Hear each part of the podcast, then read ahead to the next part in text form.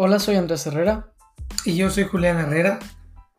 Y esto es El Profe y yo, un podcast donde hablamos sobre temas relacionados con el liderazgo, educación y el emprendimiento. Buscamos construir reflexiones que despierten un llamado a la acción.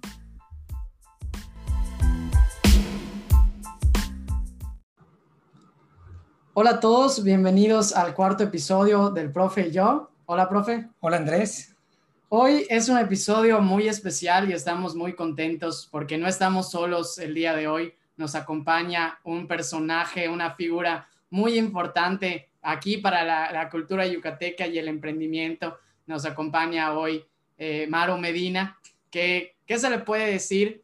No sé si viste, profe, en Netflix hay un programa de David Letterman. Sí, claro que sí, buenísimo. Y se llama No necesita presentación. Y yo creo que el, el personaje que tenemos con nosotros el día de hoy cumple ese perfil. Pero creo es necesario comentar toda la trayectoria, panadera, viajera, empresaria, autora, podcaster y pues una fuerte defensora de las pymes aquí en, Yucatán, aquí en México, que siempre le encanta eh, fomentar el emprendimiento y por supuesto conocida por la empresa Cookies by Maro. Hoy tenemos con nosotros a Maru Medina. Muchas gracias, Maru, por acompañarnos el día de hoy. Gracias a ustedes, profe Andrés. Soy fanática suya desde hace muchos años y además lo saben.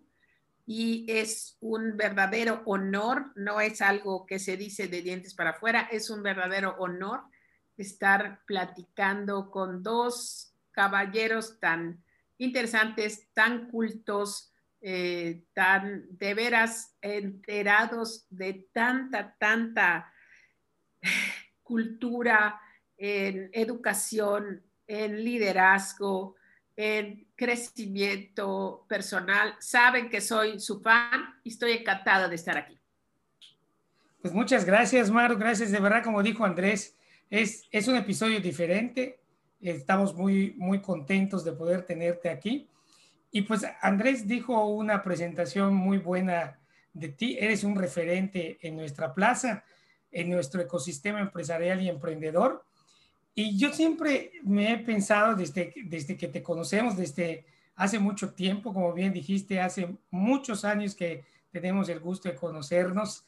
En algún momento le dije a Andrés, voy a comentar, voy a comentar que mi primer acercamiento con Maru fue cuando se dio la plática TED de Andrés, aquella vez cuando Andrés fue speaker y estuviste todo el proceso y todo el camino. Desde ahí siempre pensé, cuando tenga oportunidad, y qué mejor ahorita que es en el podcast de El Profe y yo, preguntar cómo es el liderazgo de Maru en ella, en su empresa, en su vida, en todo lo que ha emprendido. Y qué mejor que en el profe y yo, que el marco del profe y yo es el liderazgo, el emprendimiento y la educación. Entonces, ¿qué nos podrías decir, Maru, acerca de Maru Líder? ¿Cómo es el liderazgo de, Maru? Bueno, eh, gracias. Lo primero que quisiera decir es que eh, sí me considero líder, pero considero que comencé a portarme como una líder hace algunos años, hace algunos 15 años, no es que antes no haya yo trabajado como jefa, liderando, guiando, pero empecé a tomar conciencia de esto eh, cuando empecé a estudiar para transformar mi empresa. Más que para transformar, profe, para liberarme de mi empresa porque me estaba agobiando. Y Parte de lo que a mí me agobiaba era el sentir que tienen muchos eh, empresarios, eh, dueños de empresas pymes, el sentir que mis colaboradores no me entendían o no me obedecían o estaban armando un complot en contra de mí. Y siempre, como es común en estos casos, pues yo culpaba a los demás.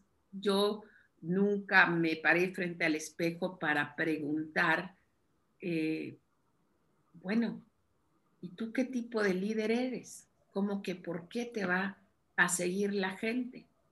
en un libro de, citas y de frases inspiradoras, encontré la frase, eh, trabaja como el líder para el que a ti te gustaría trabajar.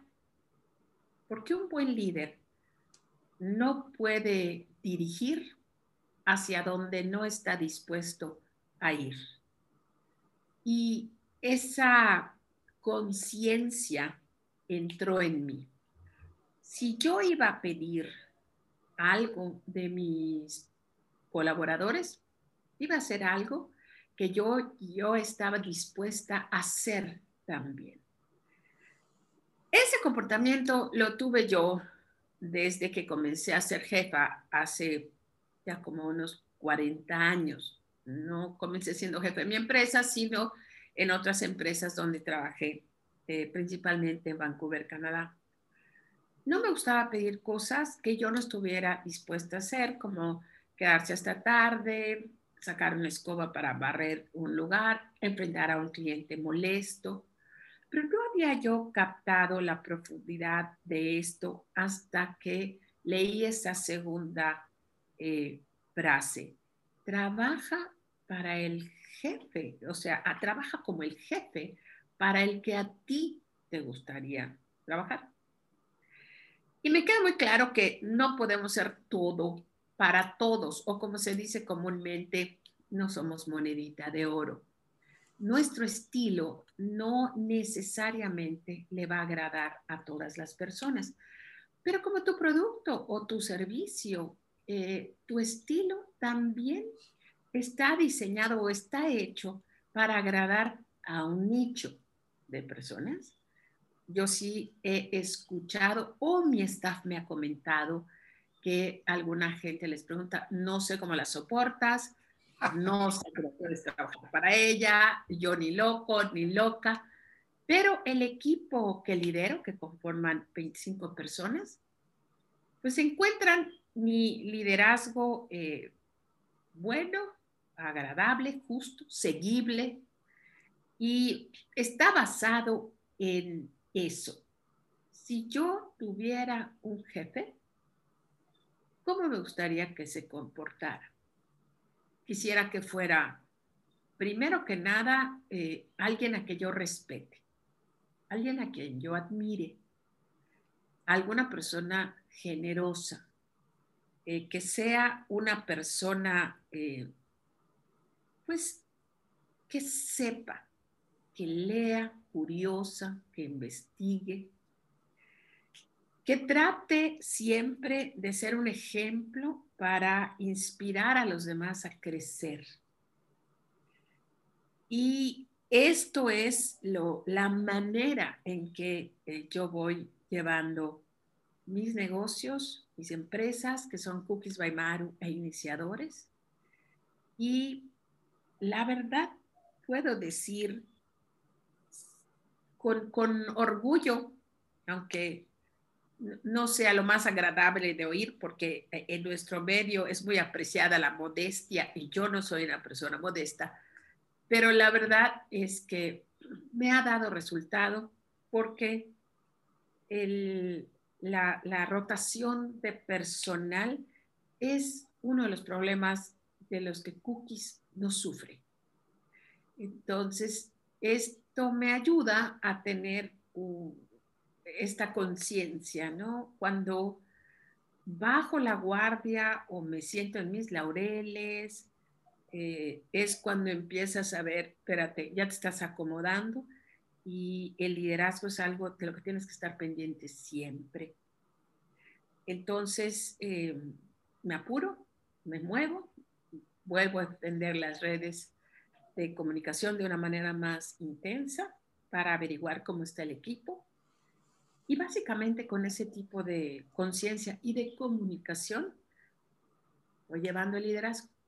Maru, ahorita que comentas esto y, dijiste eh, algunos estilos de, liderazgo, ahorita que comentaste esto, ¿de quién te has basado? ¿De quién has, has admirado algún estilo de liderazgo?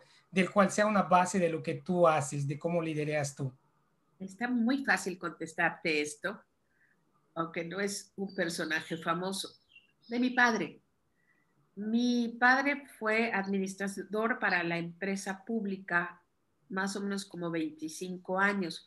Fue de las personas que comenzaron, fueron fundadores del Infonavit aquí en México. Y esa, esa fue su incursión en la vida pública y estuvo trabajando para varias dependencias. Y eh, yo le escuchaba, él era una persona igual que leía, se preparaba, eh, tomaba cursos, un publirelacionista excepcional. En la casa de nosotros siempre había eh, recepciones para gente que venía de México o dignatarios, secretarios de Estado, porque mi papá tenía buena fama de anfitrión. Y entonces, de repente, has de cuenta que él trabajaba para Hacienda, pero el secretario, no sé, de comercio iba a venir a Mérida y le pedían a Cacho Medina que él organice eh, esto. Y eh, yo me empecé a fijar de la manera en que él trataba a la gente, eh, siempre con mucha consideración a sus colaboradores, mucho sentido del humor. es una persona muy ocurrente, muy generosa, y a través de los años, él se jubiló hace mucho tiempo, a través de los años veo que sobre todo cuando estaba yo en, las vitrinas de cookies trabajando, pues pasaba mucha gente que había trabajado para él y todos expresaban muy bien de él. Y digo, no es algo que tuvieran que hacer, ¿verdad? Ya no era su jefe, ya no era nada. Pero eh, hay mucha gente que tiene muchas anécdotas de él y con él. Y él fue mi primer rol para seguir era un jefe genuinamente eh, querido y, él me inspiró a aportarme eh, eh, en su estilo de liderazgo. Hay algo que me parece muy interesante, que es un concepto, a mí me encanta cuando hablamos de liderazgo, que es ver el liderazgo a través de las personas, ¿no? Ver el liderazgo a través de la humanidad y por eso me parece muy interesante y muy padre escuchar esta, esta historia, porque se ve como nosotros cuando hablamos del liderazgo, siempre hablamos de nuestra humanidad o de nosotros en nuestro ámbito personal y, y cómo este se conecta con el ámbito profesional, porque podemos pensar de que el liderazgo es alguien que está liderando una empresa, liderando un proyecto, pero realmente también se conecta a liderar nuestra vida y a disfrutar las cosas que nos han conseguido, pues hoy disfrutar lo que tenemos. Y me parece algo muy interesante que se ve en tu trayectoria de liderazgo también, Maru. Yo, aquí en el Profe Yo nos encanta recomendar libros. Yo suelto desde ahorita la recomendación porque me parece oportuna. Hay un libro buenísimo, no sé si ya lo leíste. Claro, ya lo leímos. Que se llama Depende de ti. Dicen que, que la escritora es muy buena, son unos adorados. es, un excelente libro que, que, habla de todo lo que tú dijiste ahorita, ahí lo podemos encontrar, desde luego que sí. Y pone esta, esta trayectoria de cómo la vida se mezcla con el liderazgo. Y está muy padre, ¿no? Cómo una persona humana sale y, forma su liderazgo. Entonces, a, a, mí me encanta. Recomiendo ese libro. Obviamente, la, la autora es Maro Medina. Y con ello, a mí me gustaría preguntarte también, que tú también eres una persona que, lee, ¿no? Te, te gusta mucho leer, te gusta mucho aprender. Entonces, queremos saber cuál sería tu recomendación en un libro de liderazgo que tú dirías, oye, este me marcó.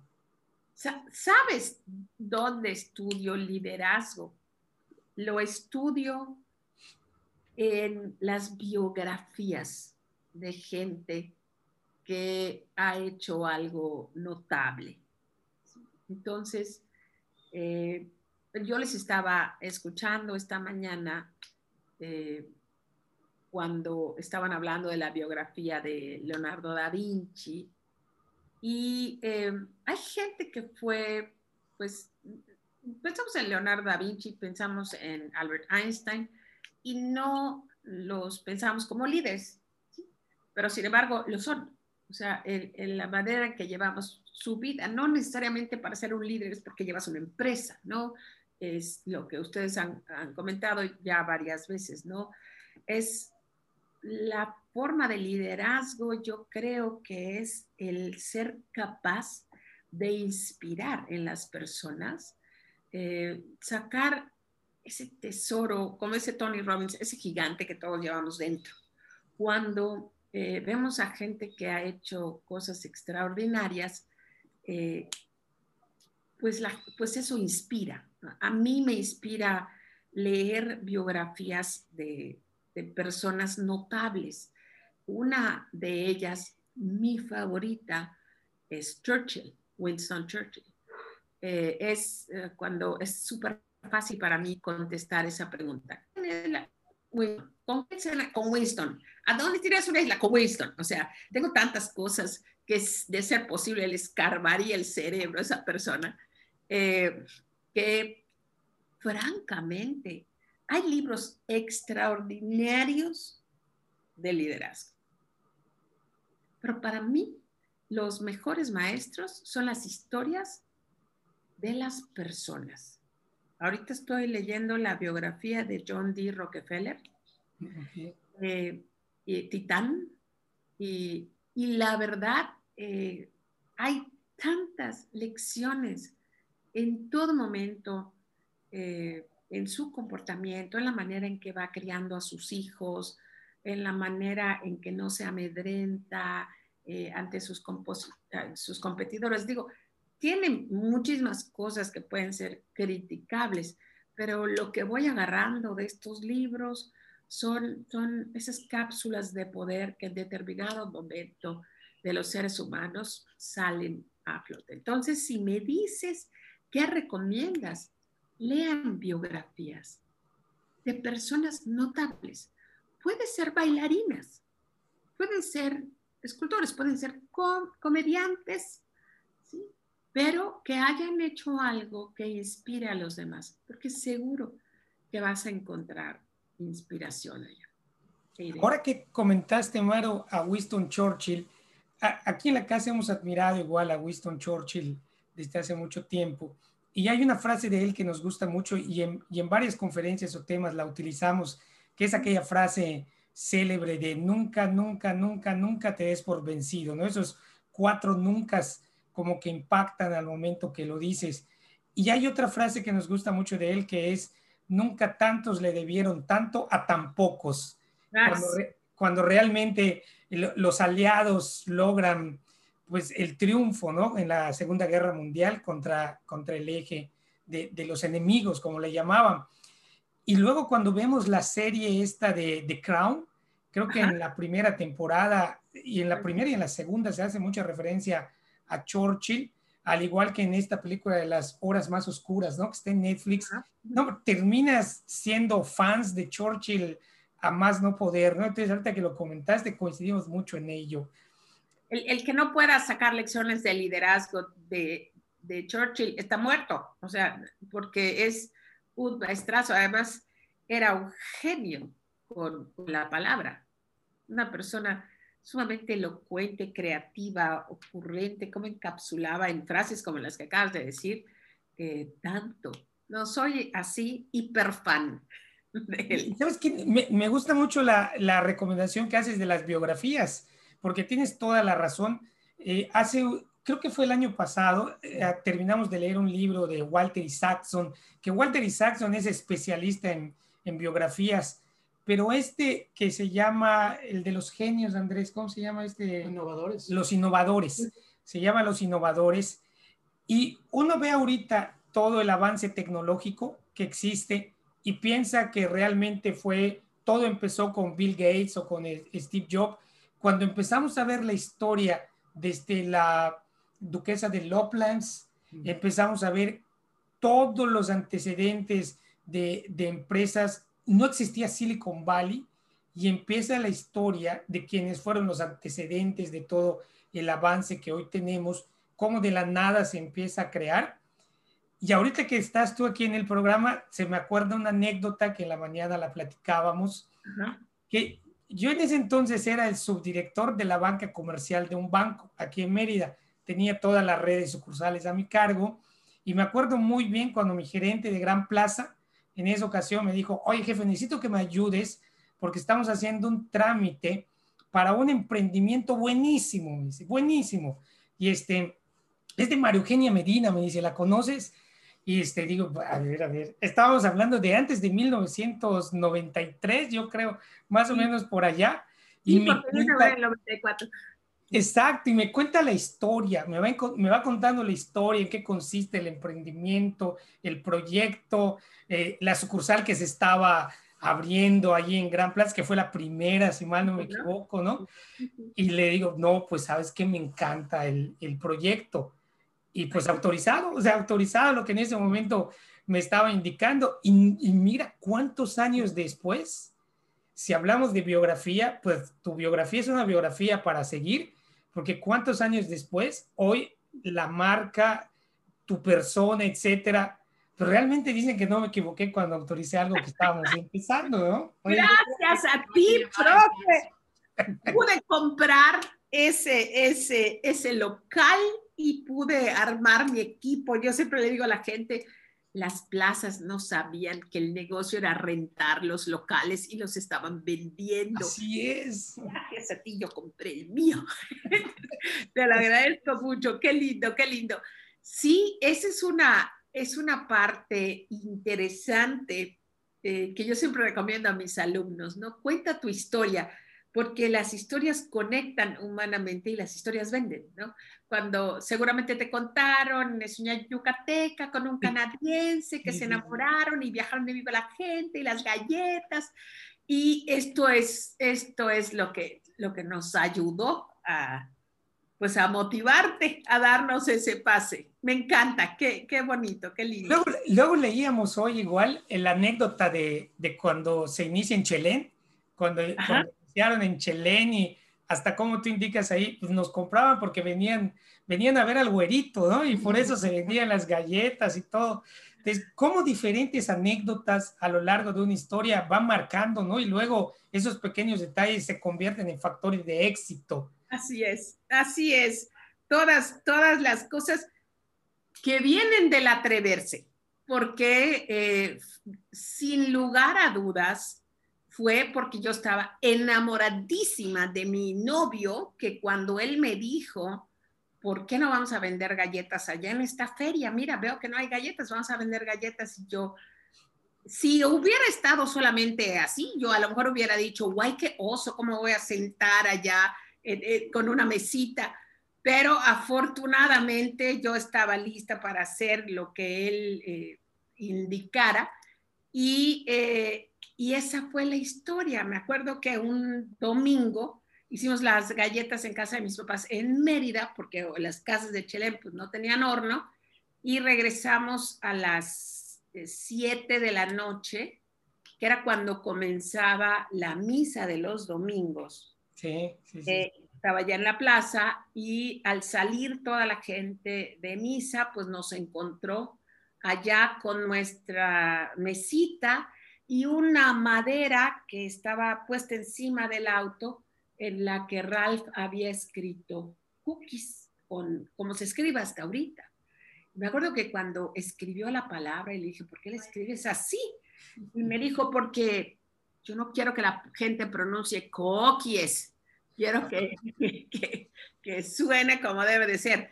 Y entonces él escribió cookies para que la gente la leyera así. Entonces la gente venía y decía, cookies, cookies, cookies. Entonces cumplió el cometido eh, de pronunciación que mi marido estaba buscando. Y allá, esa fue, eso fue el comienzo y eso fue en 1983. Mira. Sí, ese fue el, el gran comienzo de las cookies.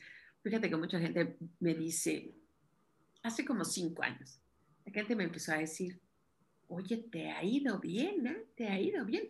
Y eso que comenzaste hace un par de años. hace mucho más. que estoy en este proyecto.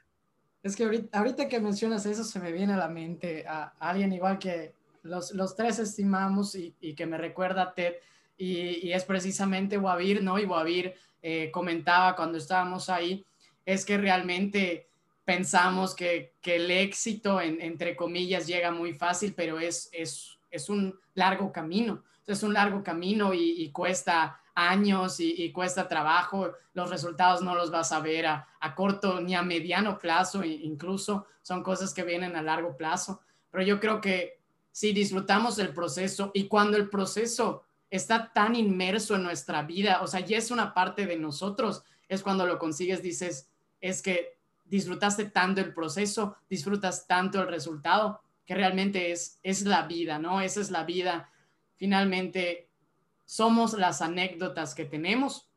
Ahorita se me viene a la mente, hay un escritor francés que se llama Raymond Radiguet y él dice, la belleza está en los detalles. Entonces, esos detalles, esas anécdotas que nosotros vamos recordando a lo largo de nuestra vida son las que nos dan sentido. Entonces, yo creo que el liderazgo es eso.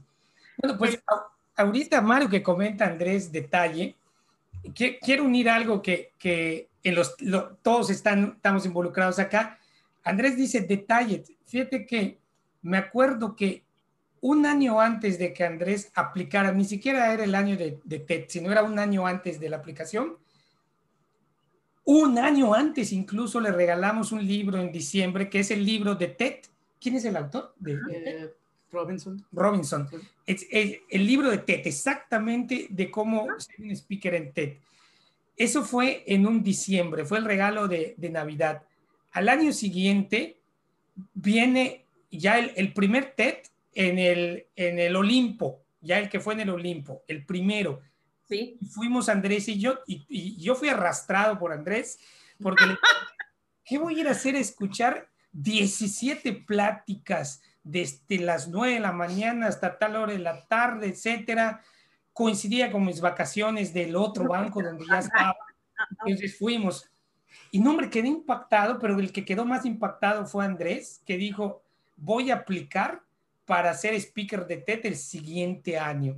Entonces aplica y todo ese, todo ese proceso, ahora que dice Andrés que, que nada surge de la noche a la mañana, para que Andrés fuera el, el speaker en ese año, a sus 16 años, todo empieza dos o tres años atrás.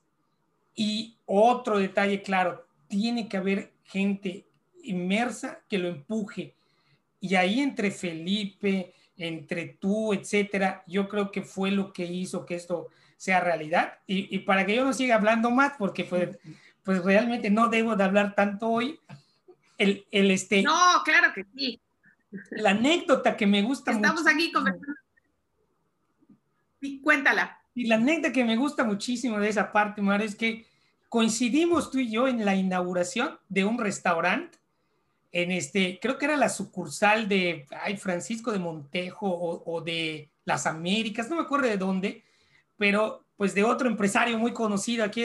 Bueno, aquí podemos decir marcas y nombres, ¿no? No, no es como claro, es, podcast. Sí, claro. Estaban abriendo. Vamos a decir nombres y marcas. Los trompos de Cauquel, de Ciudad Cauquel. Los trompos de Ciudad Cauquel. Y me acuerdo que después del, del, speech que hizo Guillermo en ese momento, Guillermo Mendicuti hizo su speech y todo, yo te divisé en una mesa y estaba así, me acerco, no me acerco, porque ya Andrés está, había pasado las dos primeras, las dos primeras rondas, ¿no? De selección y era la tercera. Y yo sabía que tú estabas allí en el, en el panel pero digo, no, no, no voy a hacer algo que no sea tan ético.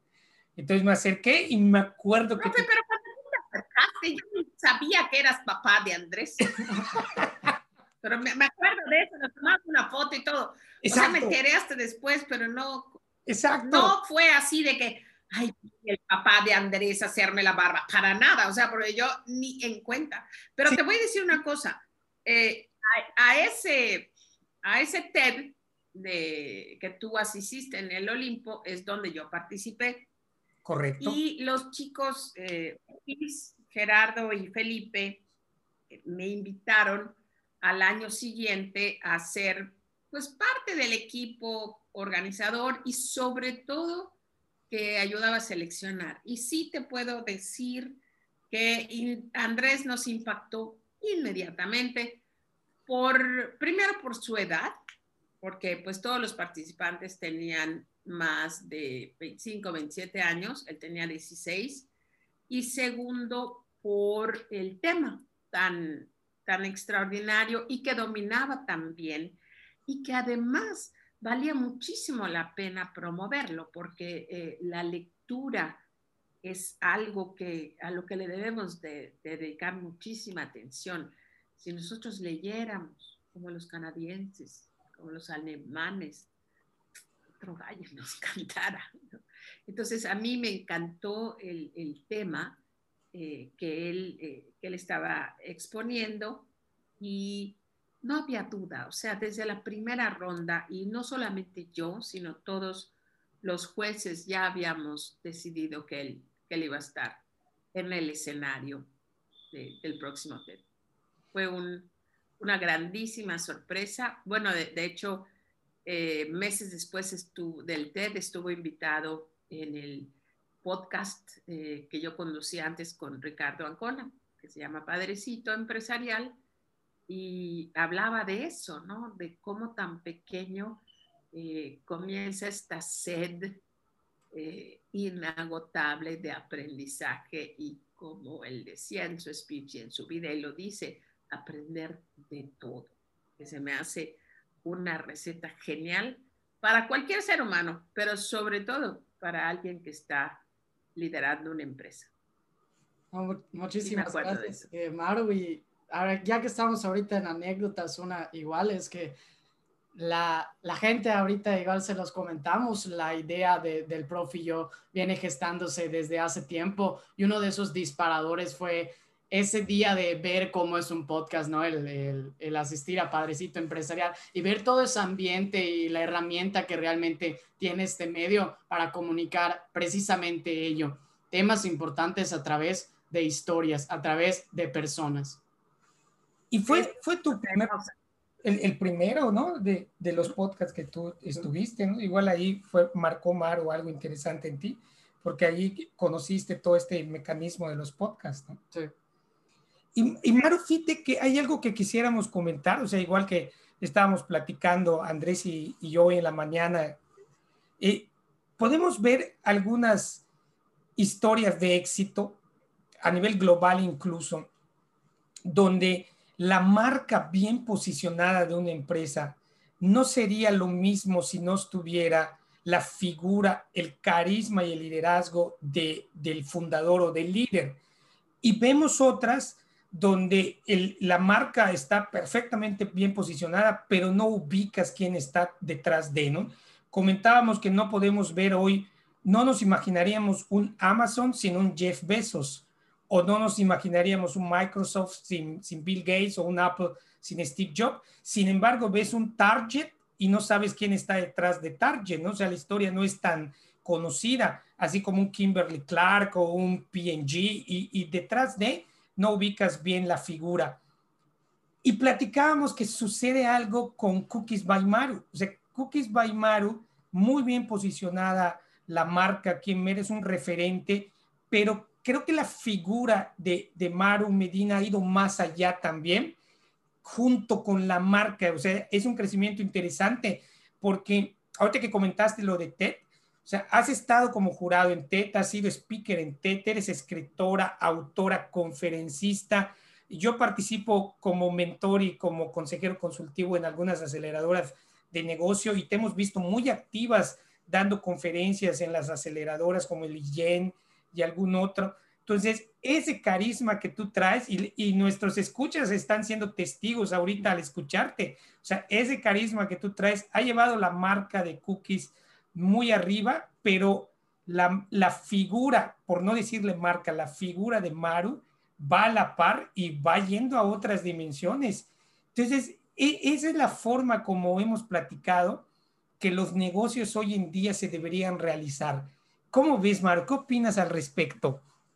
La verdad es que, profe, yo siempre quise ser actriz No me Yo digas. tengo el PAP subido. ¿Sabes qué es PAP?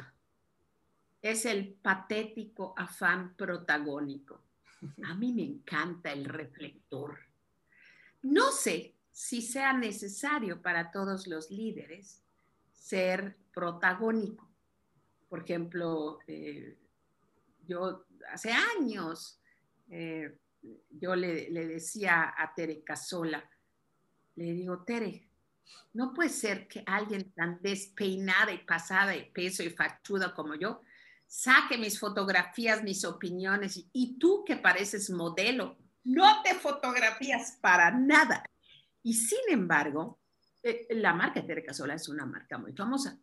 Yo creo que se está dando el tipo, el tipo de personalidad que, pues eso, eso te explica. Yo lo que quería era estar en escenarios. Ese era mi sueño de chica y de adolescente, incluso viajando con este grupo musical eh, Viva la Gente, pues eh, yo soy afinada, pero no puedes decir que, que poseo de una, una voz privilegiada. Eh, y tengo tres pies izquierdos. No sé bailar muy bien, pero lo que sí podía hacer en inglés y en español era hacer la conducción. Yo era maestra de ceremonias para el espectáculo.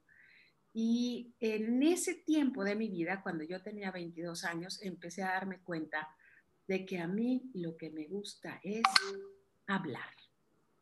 Y en esta, en, en este, esta manera es que yo encontré eh, pues ese camino que no sé, profe, si sea un camino que todos debamos de, todos los líderes deban de seguir, pero ese fue mi camino. O sea, me gusta mostrarme de una manera vulnerable, hablar de mis cosas, no, no me da pena, eh, de repente si estoy en el salón de belleza y me están poniendo tubos, me tomo una selfie y la subo, ¿no? Aquí tratando que alguna gente diría, guay, no, que no te vean así, qué horror.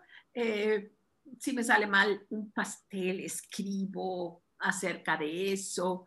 Eh, ponerme de una manera más aterrizada, más como soy. Eh, no escondo nada, eh, hablo de todas las veces eh, que la he regado y sobre todo mis cursos. Eh, yo enseño lo que enseño, el fortalecimiento para el dueño de la pequeña empresa, pues porque yo ya pasé por allá. No es un curso donde yo diga, yo les voy a decir cómo hacer, porque ustedes no saben, no, yo les voy a decir cómo hacerlo, porque ya la regué 15 veces y finalmente aprendí y ah, me gusta hablar, hablar de todo eso. Y eh, pues me halaga muchísimo la, atención de la gente, pero soy una persona que mi personalidad siempre era así.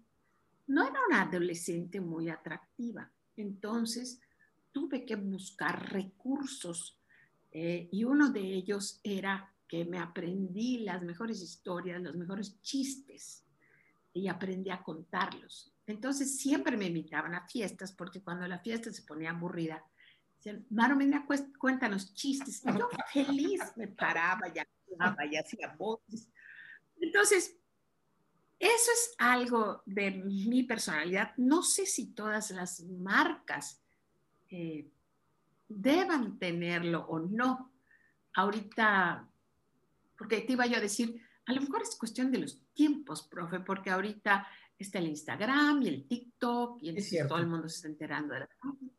Pero estoy, ahorita me, me acuerdo ahorita de, de, John Rockefeller y por estar leyendo su vida, eh, su carácter eh, reservado, eh, religioso, austero, digo, no, yo creo que ni aunque hubiera estado en plenitud del Instagram, John Rockefeller iba a sacar su vida así. Entonces, sí me ha ayudado.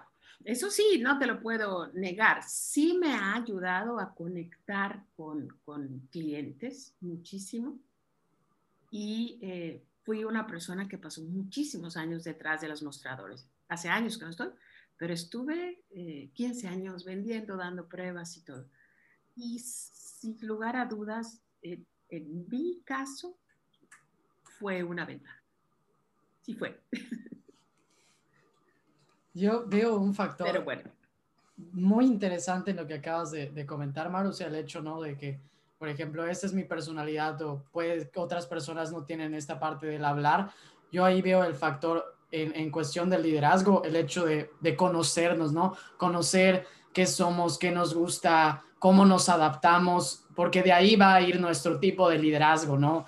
A ver, quizá mi liderazgo es, así, no un liderazgo extrovertido, o yo soy un liderazgo introvertido, y ahí será la, responsabilidad y el gusto de cada uno, ¿no? De ir conociéndonos y cómo soy yo y cómo puedo explotar esa personalidad que tengo. Y me parece fundamental ello, tú, tú lo mencionas, ¿no? Hacerlo desde, desde años atrás, o sea, desde nosotros en nuestra niñez, incluso la adolescencia, un momento fuerte, empezar a identificar cómo soy, porque de ahí va a surgir la manera en que me voy a desempeñar. Y en ello a mí se me hace una pregunta muy interesante que he visto que en Cookies by le apuestan precisamente a contratar a jóvenes, ¿no?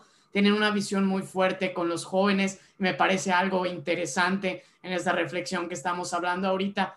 Y me gustaría preguntarte, qué es lo que, lo que buscas en los jóvenes, ¿no? ¿Qué, qué ves en los jóvenes que, que, puede tener algo ahí?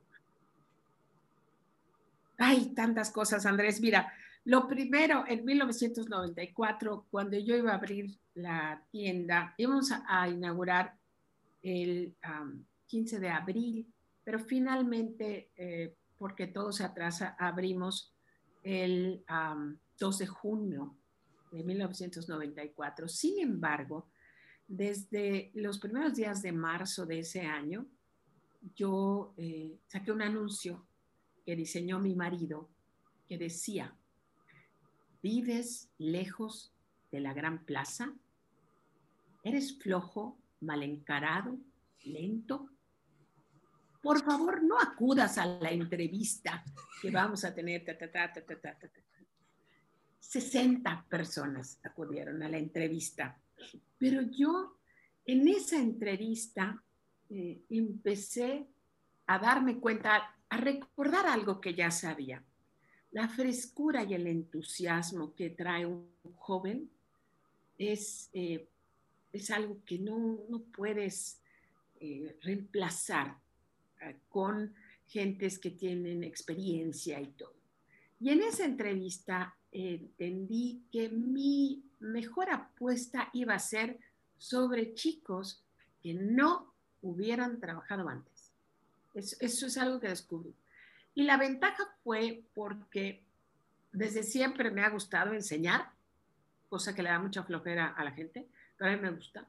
Y dije, no, prefiero gente, prefiero jóvenes entusiastas, emocionados por el primer trabajo, y yo les voy a enseñar a servir. Yo no quiero que nadie venga y me diga, yo lo que hacía en mi otro trabajo, a mí lo que me funciona o lo que me gusta. No, yo quería enseñar un modo nuevo.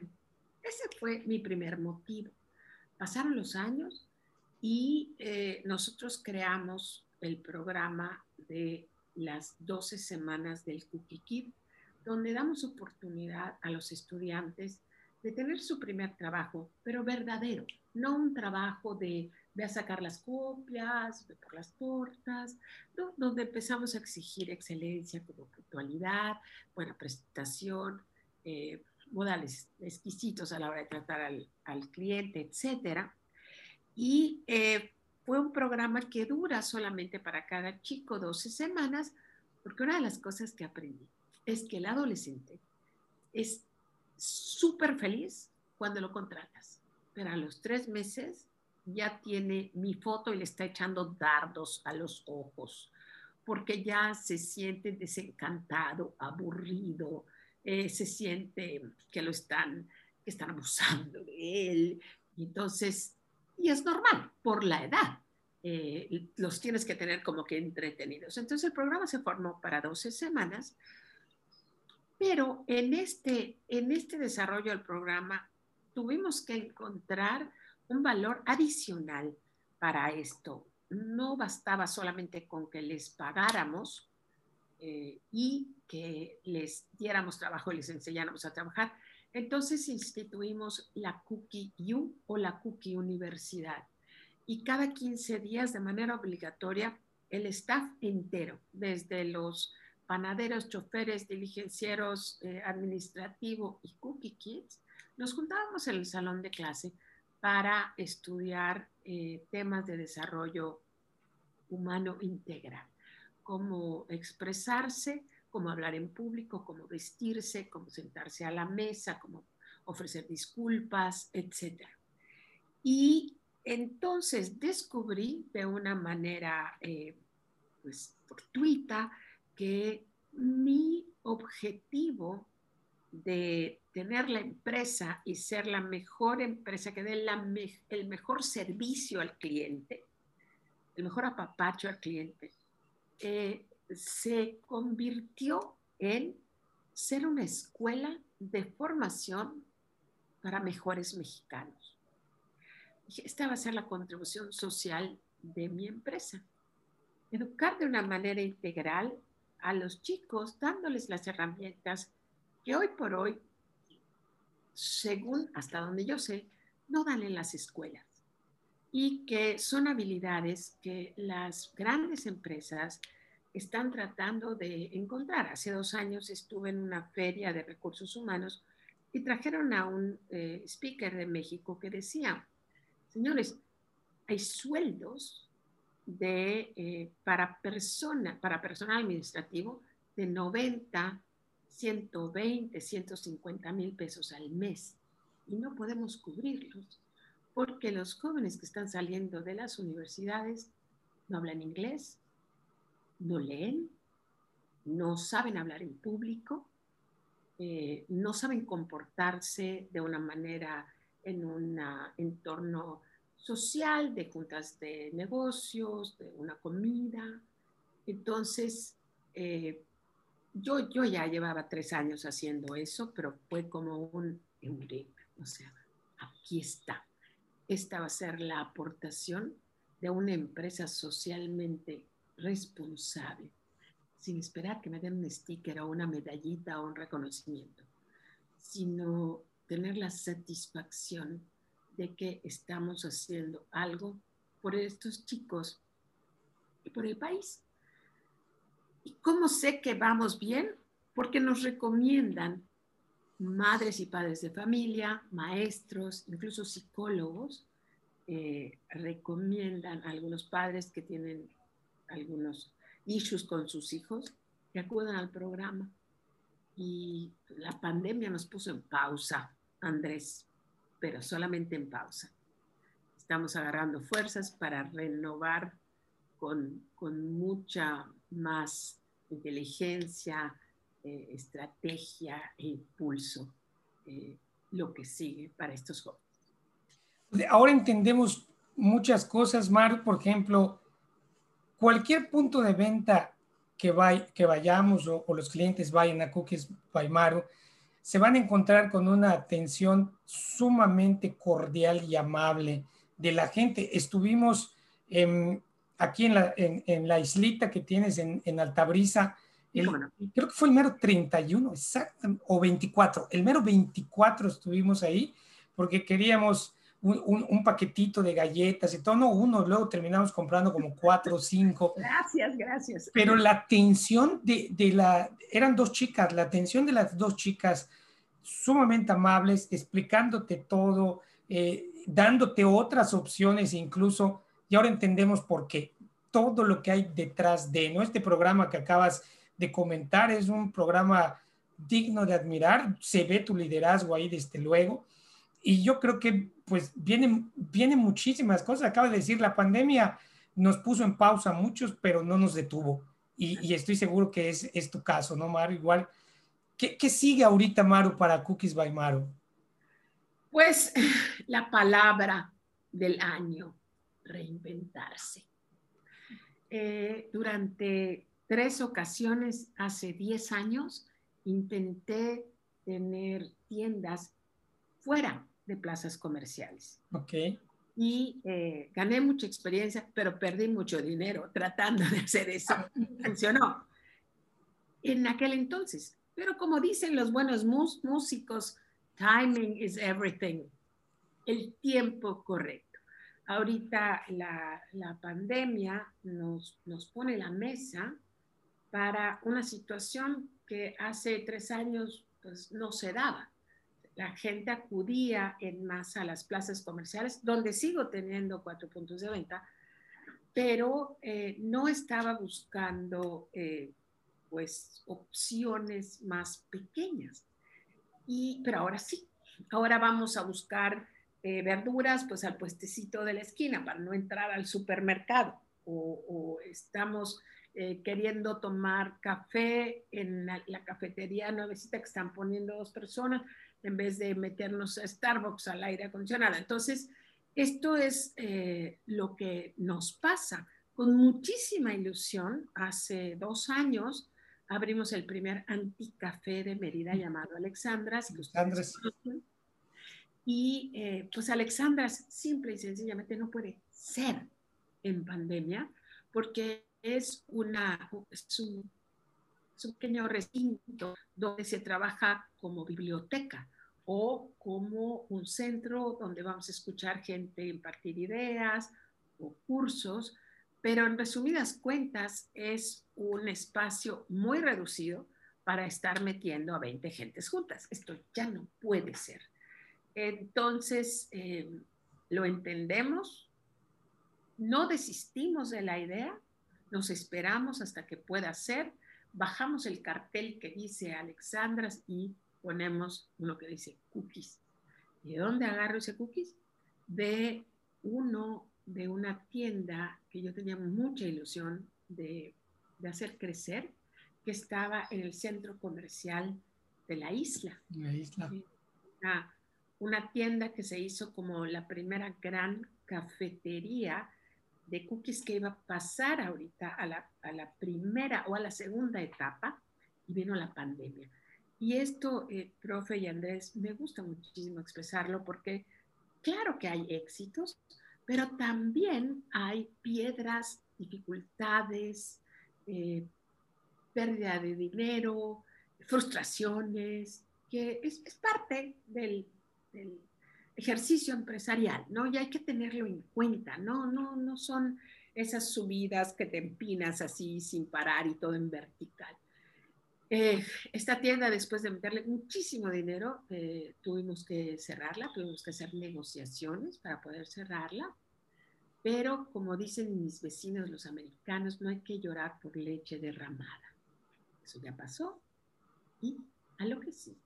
Entonces abrimos el Cookies Alexandra en una pequeña plaza comercial abierta y innovamos productos como los bagels, este pan salado judío en forma de dona, pais de fruta y acabamos de sacar eh, el producto que creo que me va a sacar de la pobreza. es una recreación de ese sabor de galleta de mantequilla danesa que muchos yucatecos eh, conocimos. sí, eh, claro. Las latas que venían de, Chetumal. De Chetumal, de este León, en la época de oro de la Héroes. Claro que sí, yo las probé mucho de chico.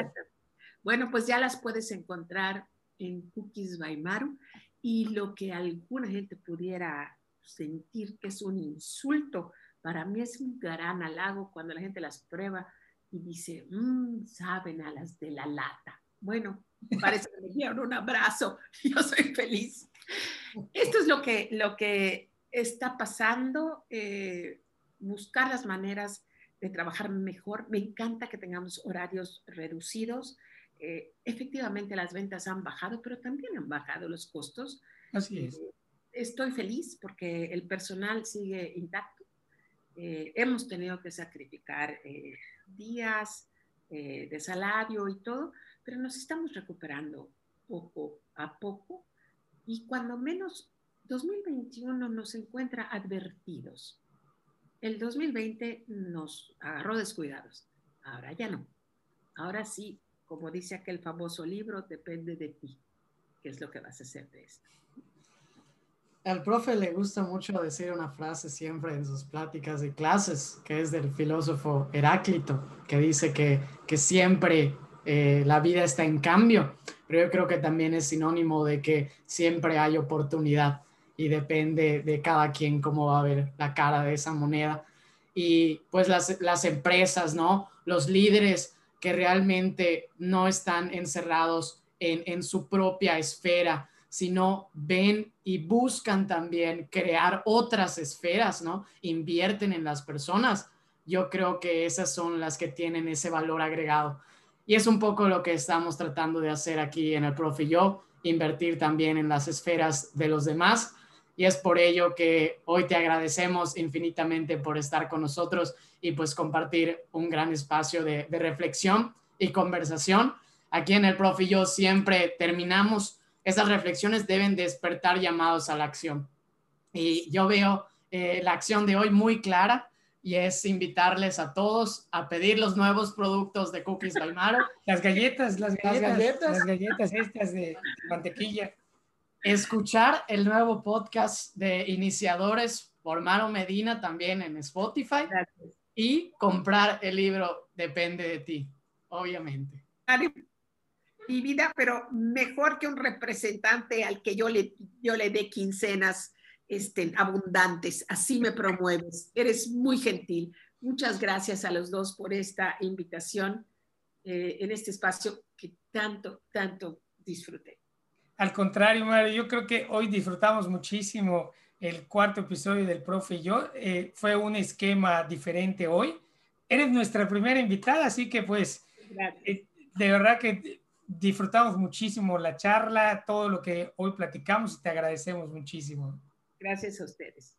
Pues muchas gracias a todos por escucharnos. Yo soy Andrés Herrera Y yo soy Julián Herrera. y nos vemos hasta la próxima. Gracias, Mario. Hasta luego. Hasta luego.